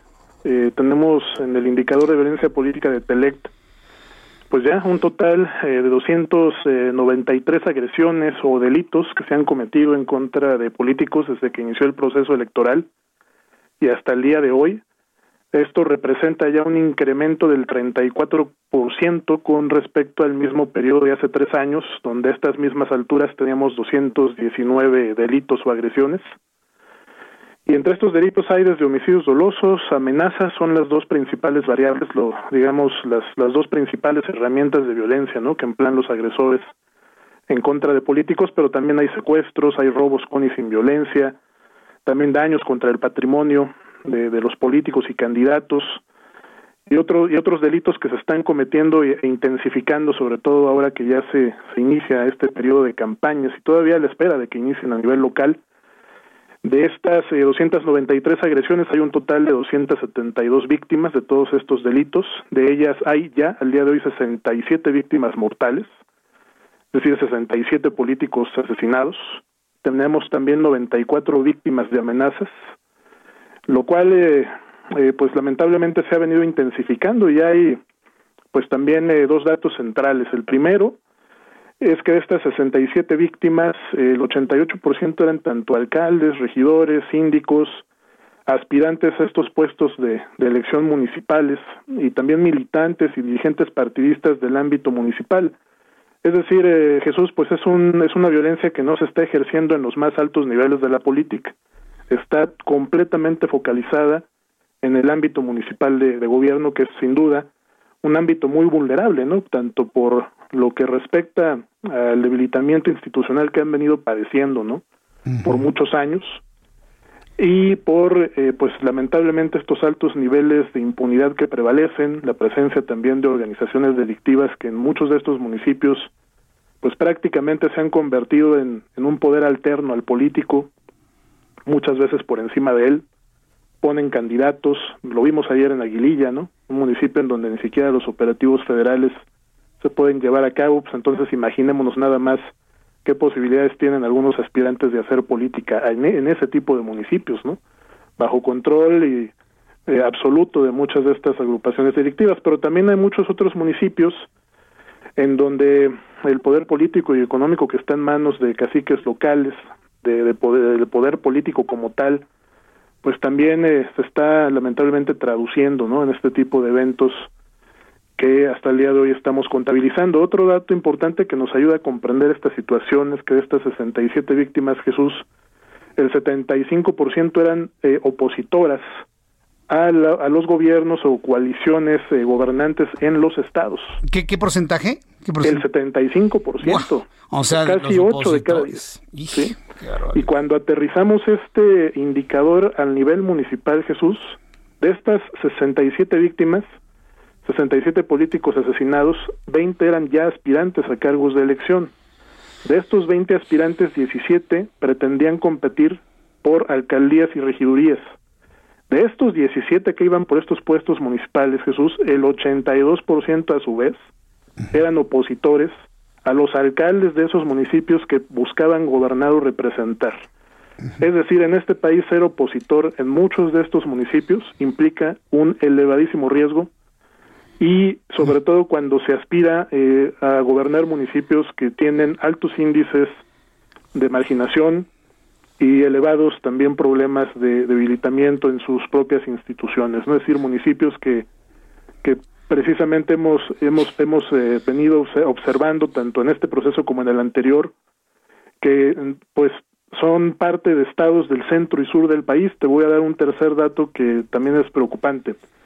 El 21% de las 293 agresiones globales y el 21% de estos 67 asesinatos contra políticos se concentran en Veracruz.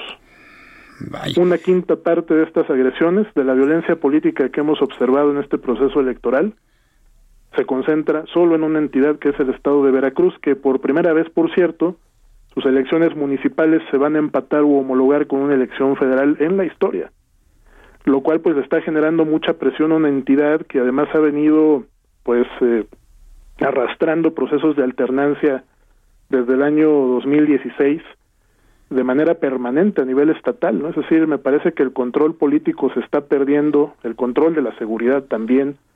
No sé qué esté ocurriendo en esa entidad, pero me parece que sí debe ser el principal eh, foco rojo y el principal foco de atención del gobierno federal para evitar que esto continúe eh, durante esta etapa todavía de, de pre bueno de precampañas o intercampañas en esa entidad porque allá las campañas inician hasta mayo. Y evitar que pues esto se traduzca en más asesinatos contra candidatos una vez que éstas inicien en dicha entidad ¿no? ¿Quién hubiese dicho no que ser opositor en México es uno de los trabajos más peligrosos del mundo ¿eh? así es prácticamente y, y lamentablemente se está se está comprobando ahora. Ahora, además de estos 67 políticos, Jesús, estamos dando a conocer un dato adicional.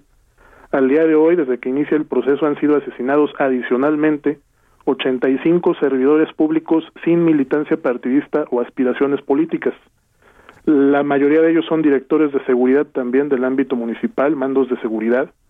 La única víctima que tendrá relación con el proceso es un capacitador del INE que fue asesinado en Fresnillo, Zacatecas lo cual refleja, y por eso nos gusta diferenciar a los políticos de los servidores públicos que, que son apartidistas, eh, porque no solamente los políticos se enfrentan riesgos, es decir, las autoridades designadas que tienen el cargo por designación directa también están enfrentando diversos desafíos sobre su seguridad de acuerdo al, área o dependencia en la que se encuentran adscritos, ¿no? Y esto ocurre tanto dentro como fuera de los procesos electorales y revelan, me parece, que una realidad muy preocupante en donde el Estado de Derecho en muchas de estas localidades prácticamente no existe, ¿no? Y me parece importante que la autoridad comience a tomar cartas en el asunto porque pues no se puede permitir como se ha venido diciendo en el gobierno federal que un partido de la delincuencia o peor aún un partido de la corrupción por encima de él eh, nos representen, ¿no? O, o, más bien que nos representen, que se, se encarguen prácticamente de tomar las decisiones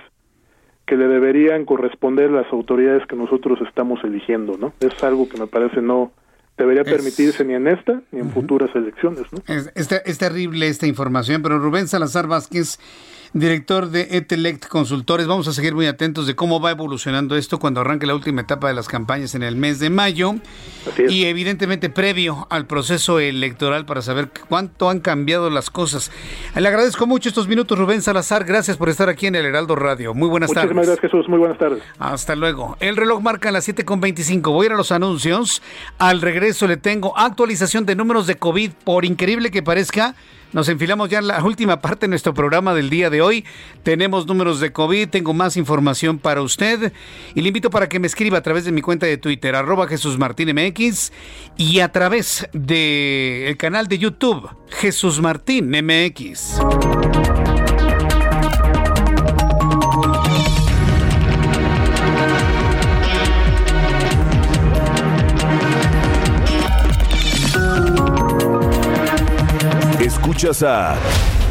Jesús Martín Mendoza con las noticias de la tarde por Heraldo Radio, una estación de Heraldo Media Group.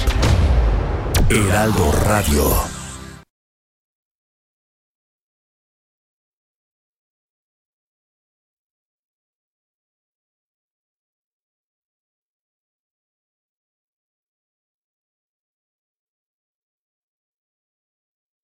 Heraldo Radio. La HCL se comparte, se ve y ahora también se escucha. Escucha las noticias de la tarde con Jesús Martín Mendoza. Regresamos.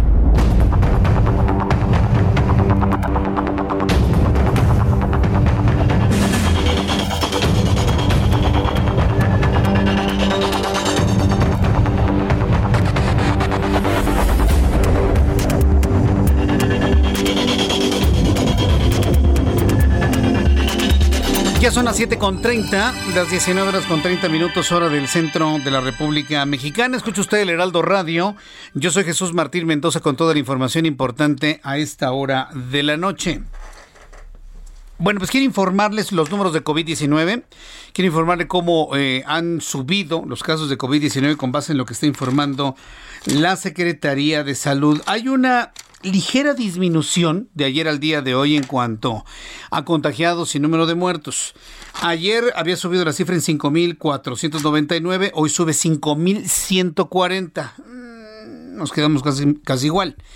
Ayer se habían sumado 596 muertos, hoy se suman 548 prácticamente los mismos números, pero un poquito más bajos. En total, 2.267.019 mexicanos contagiados con el COVID de manera acumulada y 206.146 fallecidos. 206.146 fallecidos con base a lo que ha dado a conocer la Secretaría de Salud. Sigue subiendo el índice de letalidad. En México, lejos de que baje el índice de letalidad, y a mí me sorprende que otros medios de comunicación esto lo pasen, pues, es muy sencilla nada más engancharse a la, a pseudo conferencia de las tardes, y ahí no se lo van a decir. El índice de letalidad subió. Ayer estaba en 9.089, hoy está en 9.09%. Es poquito, pero la tendencia es al alza. Así, de poquito en poquito, ya rebasamos otra vez el 9% de letalidad en nuestro país por la enfermedad de COVID-19. Cuando son las 7.32, vamos al tema electoral rumbo al 6 de junio. Ruta 2021, la ruta hacia las elecciones presenta. Toda la información rumbo a las elecciones del próximo, del próximo 6 de junio. La abanderada de la candidatura común Juntos Haremos Historia, Morena y PT en la alcaldía Cuauhtémoc, Dolores Padierna, planteó sus propuestas en materia de bienestar de la democracia. Tengo a Carlos Navarro, él es nuestro compañero reportero del Heraldo Media Group, quien estuvo pendiente de lo que comentó Dolores Padierna, que quiere regresar a Cuauhtémoc. Adelante, Carlos, te escuchamos.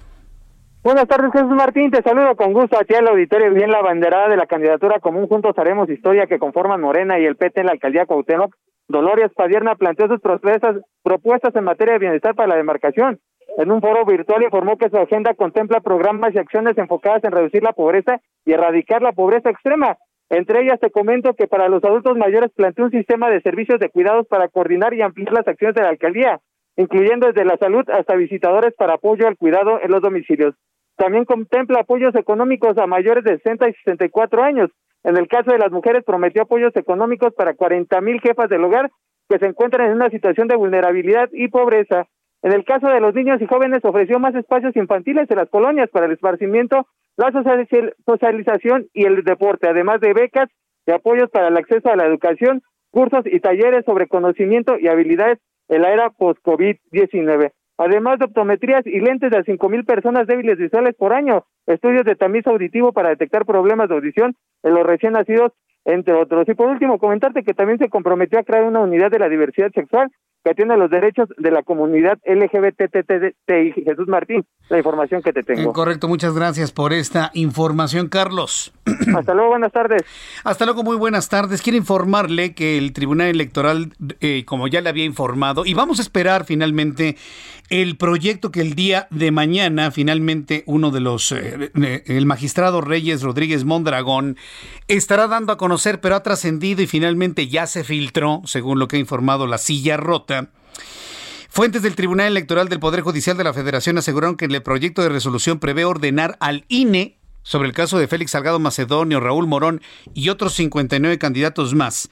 Prevé ordenar al Instituto Nacional Electoral resolver en lo individual cada caso de aspirantes que no presentaron informes de campaña o de precampaña. El Tribunal Electoral del Poder Judicial de la Federación perfila devolver al Instituto Nacional Electoral el proyecto en el que se retiró la candidatura Félix Salgado Macedonio, aspirante de Morena. Insisto, esto ha trascendido y se ha filtrado. Será mañana cuando conozcamos con toda precisión el proyecto de resolución del magistrado Reyes Rodríguez Mondragón que prevé ordenar al INE que resuelva de nuevo en lo individual, no grupal, en lo individual cada sanción para cada uno de los candidatos. Pero una de las cosas que ha trascendido es que ha confirmado el tribunal, los magistrados, que Félix Salgado Macedonio sí se registró como candidato y no presentó informe. Caso contrario el de Raúl Morón para Michoacán, que él sí presentó un informe de gastos, pero a destiempo.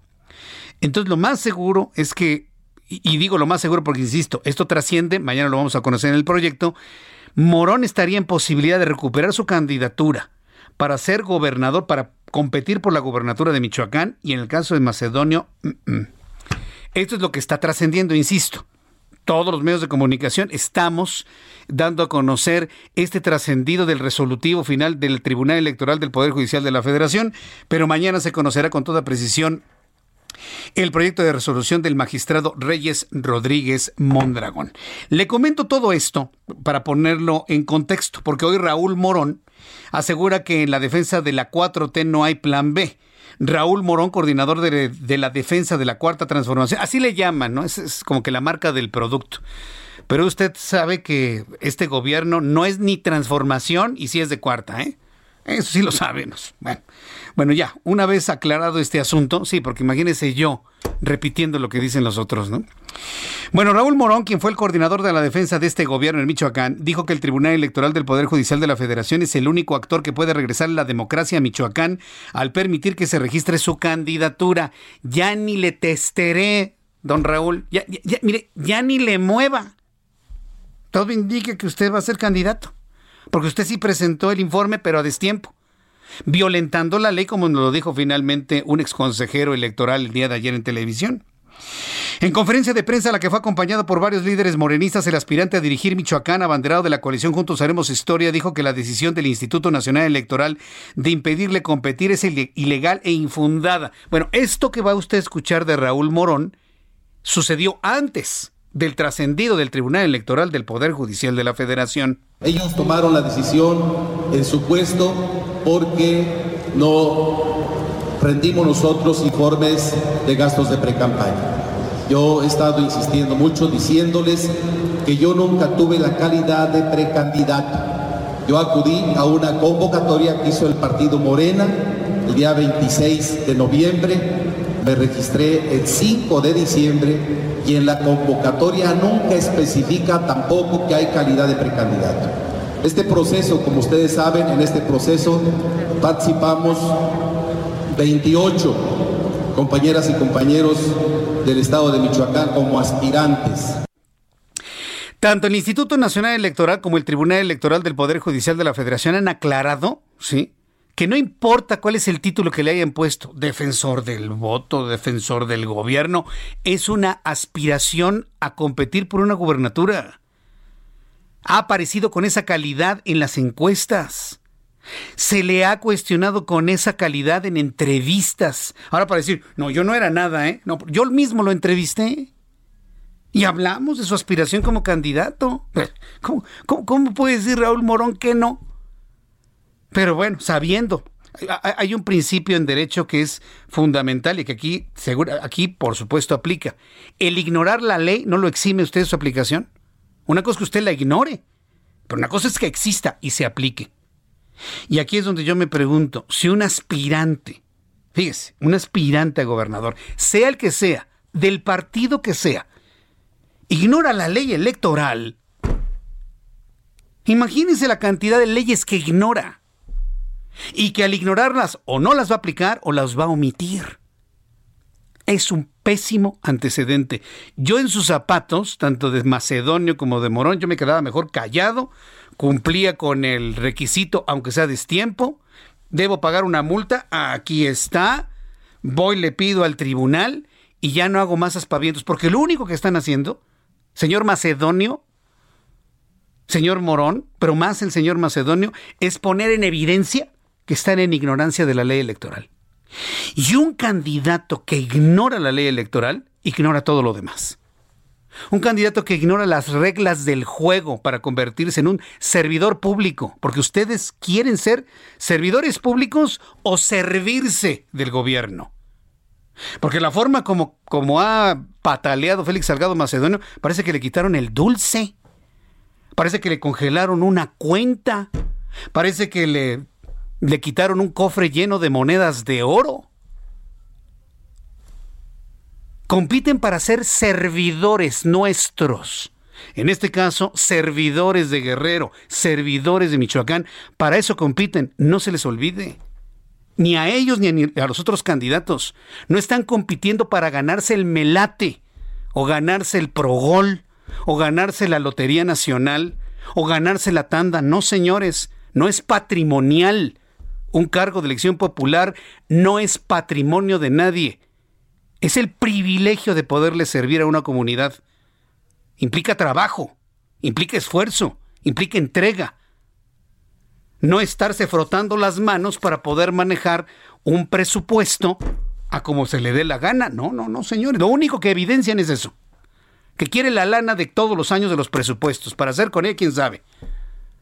Es lo único que pone en evidencia. Por eso yo les digo, yo en sus zapatos hubiera quedado callado, hubiera subsanado el requisito, hubiera pagado la multa y estaría haciendo una solicitud respetuosa y formal al tribunal para regresar mi candidatura. Perdón, no entendí la ley, pero ya la ley, ya la comprendí, estoy listo para cumplirla.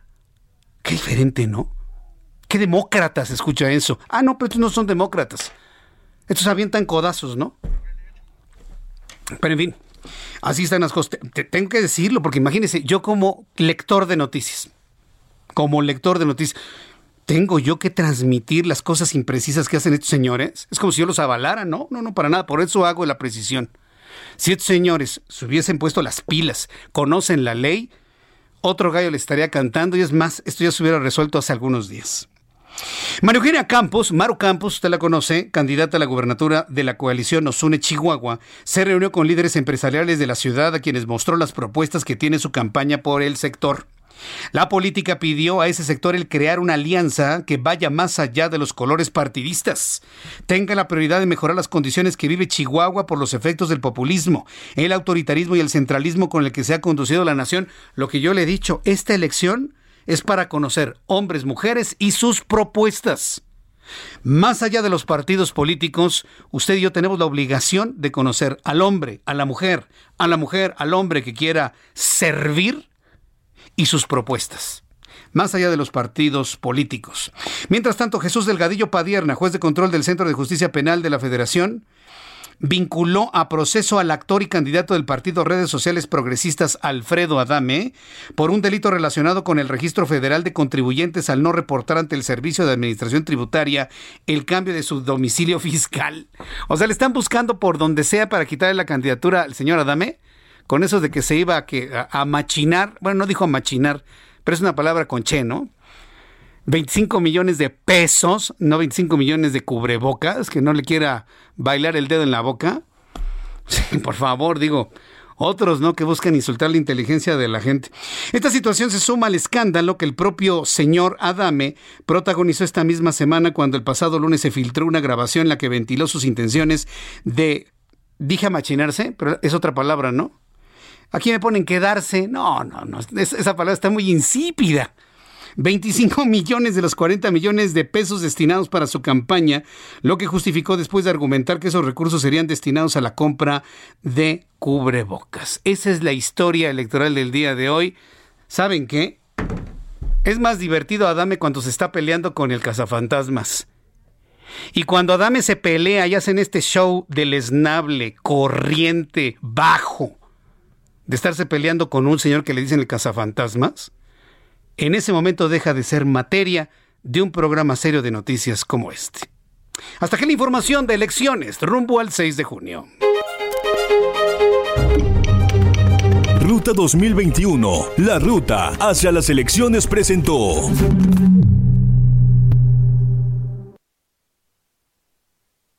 Bien, cuando son las 7.45, las 7.45 hora del centro de la República Mexicana, muchas gracias a los amigos que me siguen escribiendo a través de YouTube en el canal Jesús Martín MX. Muchas gracias, Guillermo Mendiola. Muchas gracias también a Víctor Yáñez Ángeles, también muchas gracias a María de Lourdes Espino. dice María de Lourdes Espinos. Sí, ándele, esta también es una palabra sabrosa. Elizabeth Aguirre Rodríguez, Francisco Ernesto Guzmán González, gracias. Pedro González también, Mimi Arriaga, también muchas gracias. Lalo Lalo, Edith Reyes, Jennifer González, gracias, muy amable. Alejandra, Alejandro Gómez, eh, en fin, a todos nuestros amigos que me están escribiendo a través de nuestro canal de noticias en YouTube, Jesús Martín MX. En la línea telefónica me da mucho gusto saludar al doctor Manuel Enrique Soriano Aguilar, jefe de enseñanza del Hospital Infantil Privado e intensivista pediatra. Muchas gracias por esta comunicación con el Heraldo Noticias. Muy buenas tardes. Buenas tardes, qué gusto saludarlos. Tenemos la idea, hablando de COVID-19, existe la percepción popular de que a los niños no les pasa nada con COVID-19.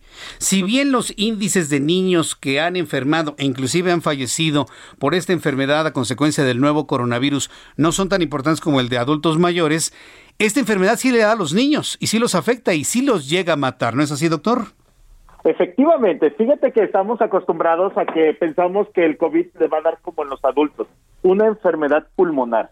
Sin embargo, los niños no siempre presentan una enfermedad pulmonar. Desde que inició la pandemia han muerto 430 niños como una enfermedad pulmonar. Sin embargo, desde abril del 2020 hemos visto que algunos niños presentan un síndrome post-COVID. ¿Qué quiere decir esto? Que de 10 a 40 días después de que ellos tuvieron el contacto con una persona con COVID, su cuerpo se empieza a inflamar mucho, es decir, en su sangre se producen una serie de sustancias que los llevan a tener fiebre, dolor abdominal, este, y pues prácticamente les puede dañar los órganos, entre ellos el corazón, el cerebrito, el intestino. Por lo tanto, los llevan al hospital. Y este tratamiento, si tú lo detectas oportunamente, esta enfermedad, lo puedes tratar oportunamente y les va bien a los niños pero si es una afectación grave, ya que si el, el diagnóstico se retrasa, lo puede llevar hasta la muerte. Yo, sabía que las, los síntomas graves, o bueno, es de lo que se ha informado eh, con el cúmulo de información que se ha generado durante todo este año en materia de COVID-19, que las afectaciones graves estarían en función de la carga viral y de la salud del sistema inmunológico de las personas. En el caso del sistema inmunológico de los niños, siempre podríamos hablar de que es un sistema inmunológico más fuerte que el de un adulto de 40, 50, 60, 70 años, doctor. Siempre es una creencia que tenemos, sin embargo, que digamos que esto es muy versátil en la situación de que muchas veces algunas cosas los niños tienen mejor inmunidad que los adultos pero hay otras cosas en las que los adultos ya se han ido entrenando conforme la vida ha pasado y que tienen contacto con alergenos, con algunas, este, algunos bichos, etcétera, y se va fortaleciendo su sistema inmunológico. Asimismo, también depende mucho de la calidad de vida que esté teniendo la el paciente o la persona, es decir, los hábitos alimenticios, los hábitos de ejercicio y todos estos hábitos. Obviamente sí importa la carga viral para una enfermedad aguda y sobre todo pulmonar pero en el caso de los niños de este síndrome no está afectando en lo absoluto la cantidad de virus que haya entrado, porque este síndrome lo pueden presentar a pesar de que hayan sido asintomáticos. Tal vez muchas veces es así de que, ¿sabes qué? Pues es que nada más el abuelito tuvo este COVID y estuvo un día en contacto con él. Con eso basta para que pueda detonar este síndrome. Qué barbaridad. Bueno, eh, eh, luego existe la, creencia entre las mamás y las abuelitas de que pues el niño tiene que eh, barrarse de tierra, ¿no? Para hacer anticuerpos, ¿no? Y ay, déjalo para que haga anticuerpos. Ni, haciendo anticuerpos se pueden defender de un síndrome así como este, con buena alimentación, este, tomando algún complejo vitamínico, nada, nada. A ver, platíqueme sobre eso, doctor. esa, esa pregunta es muy interesante porque de acuerdo a la estadística, porque finalmente todavía es algo que estamos conociendo, pero la estadística mayor que tenemos es la europea y la de Estados Unidos. Esto se ha presentado, son los primeros lugares, de hecho, donde se presentó, y no se ha presentado, por ejemplo, en Asia o en algunos otros lugares, ¿no? Ah, puede haber algún factor genético que tal vez esté asociado. Pero bueno, regresando un poquito a esto, este, el 80% al 85% de los niños han sido previamente sanos es decir, no tenían ninguna enfermedad previa como el asma, como diabetes, como obesidad o alguna otra enfermedad propia también de los niños, cáncer, etcétera. Entonces, si el 85% de los niños, a 80-85% ha sido este previamente sano, pues esto nos habla que definitivamente no tiene que ver una situación inmunológica previa, o sea, es decir, ataca a quien sea. Ataca a quien sea. Bueno, pues entonces a, cuidar a los niños y al igual que los adultos mayores, ¿no? Así es, digo, y ahora, los niños que se han visto afectados, o sea, no nada más son niños, o sea, también hay adolescentes y adultos jóvenes. Desde 21 años para abajo es cuando tenemos esta descripción. Entonces, nadie estamos exentos. La mayor parte de los niños que se presentan son de 5 a 12 años y el pico máximo es entre 8 y 9 años. Sin embargo, ha habido niños de 3 o 4 años, ha habido adolescentes de 17, 18 años, hasta de 21 años que han tenido este síndrome. Por lo tanto, es importantísimo. Y ahora, pues decimos, ¿cómo podemos prevenir esto, no? dices, bueno, pues finalmente caemos en lo mismo, otra vez, usar tu cubrebocas, lavarte las manos, este, si tienes, este, tienes que platicar con alguien en aire libre, o sea, en aire donde, en un ambiente abierto, pues, donde pueda haber buena circulación de aire, este, mantener una sana distancia. Todo esto mismo aplica para este síndrome. Si nosotros evitamos que alguien se contagie de COVID, podemos evitar este síndrome. Bien, pues eh, doctor, eh, yo, yo, le quiero agradecer mucho el que nos haya tomado la llamada telefónica el día de hoy, doctor Manuel Enrique Soriano Aguilar. Pues a cuidarnos, no queda de otra. A mí la parte que me está preocupando, bueno, usted, usted es pediatra, pero a mí me está preocupando mucho los adultos jóvenes, la parte en donde está sustentada las familias y la producción económica del país, que vamos a ser los últimos, van a ser los últimos que se vacunen y, están resultando muy afectados por el COVID-19. Espero tener oportunidad de seguir platicando sobre esto, doctor. Totalmente de acuerdo y pues te agradezco mucho el espacio. Estamos en comunicación. Gracias, doctor, que le vaya muy bien. Hasta la próxima. Hasta la próxima, gracias. Hasta, luego, que le vaya muy bien. Es el doctor Manuel Enrique Soriano Aguilar, jefe de enseñanza del Hospital Infantil Privado Intensivista Pediatra. ¿Cuál es el objetivo de esta entrevista del día de hoy? Que usted se quede con la idea en la mente de que los niños también se enferman, ¿sí? que también les da este, este síndrome. Entonces, esta batería de, de síntomas asociados a COVID inclusive pueden morir.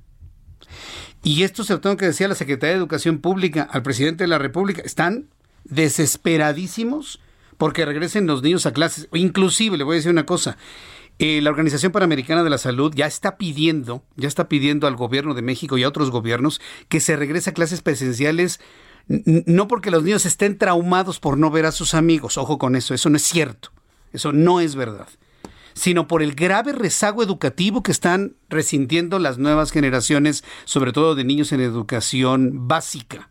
Y este no es un problema nada más de México, es un problema de todo el planeta.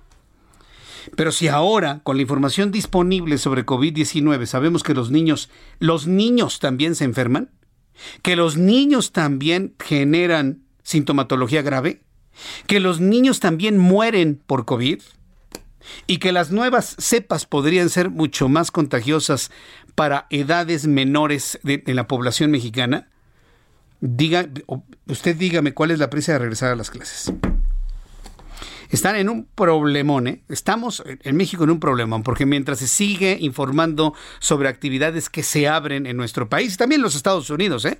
Está llegando, está por llegar la tercera ola. Yo, mire, de verdad, hago votos, yo no quiero que llegue la tercera ola que por cierto hay algunos especialistas que dicen tercera ola, Jesús Martín, si ni hemos salido de la primera. Nada más ha habido disminuciones, aumentos, pero seguimos en la primera. Yo quisiera que estos números de COVID no nada más se mantuvieron igual, sino que bajaran. Si usted no lo escuchó, hoy tenemos 5.140 personas sumadas a la lista de infectados por COVID para dar un total de 2.267.019. Número de personas fallecidas, 548 personas, para dar un total de 206.146 mexicanos fallecidos. Yo espero sinceramente que estos números permanezcan o bajen para que entonces podamos ir a un regreso a clases mucho más eh, seguro. Pero ante la evidencia de esta información, yo le digo, no tenga, que no corra prisa, ¿eh? que no corra prisa, por favor. Con esta información llegamos al final de nuestro programa del día de hoy. Increíble, se fueron dos horas de voladísima de información y me quedaron muchas cosas todavía por compartirle. Yo le espero mañana en punto de las 2 de la tarde, Heraldo Televisión a las 2 por el 10, a las 2 de la tarde por el canal 10 de su televisión de 2 a 3 de la tarde. Y a las 6 de la tarde en puntito, hora del centro de la República Mexicana, toda la información en Heraldo Radio. A nombre de este gran equipo de profesionales de la información, soy Jesús Martín Mendoza. Que tenga muy buenas noches y hasta mañana. Esto fue Las Noticias de la Tarde con Jesús Martín Mendoza. Heraldo Radio. Hi, I'm Daniel, founder of Pretty Litter. Cats and cat owners deserve better than any old fashioned litter. That's why I teamed up with scientists and veterinarians to create Pretty Litter. Its innovative crystal formula has superior odor control and weighs up to 80% less than clay litter. Pretty Litter even monitors health by changing colors to help detect early signs of potential illness. It's the world's smartest kitty litter. Go to prettylitter.com and use code ACAST for 20% off your first order and a free cat toy. Terms and conditions apply. See site for details.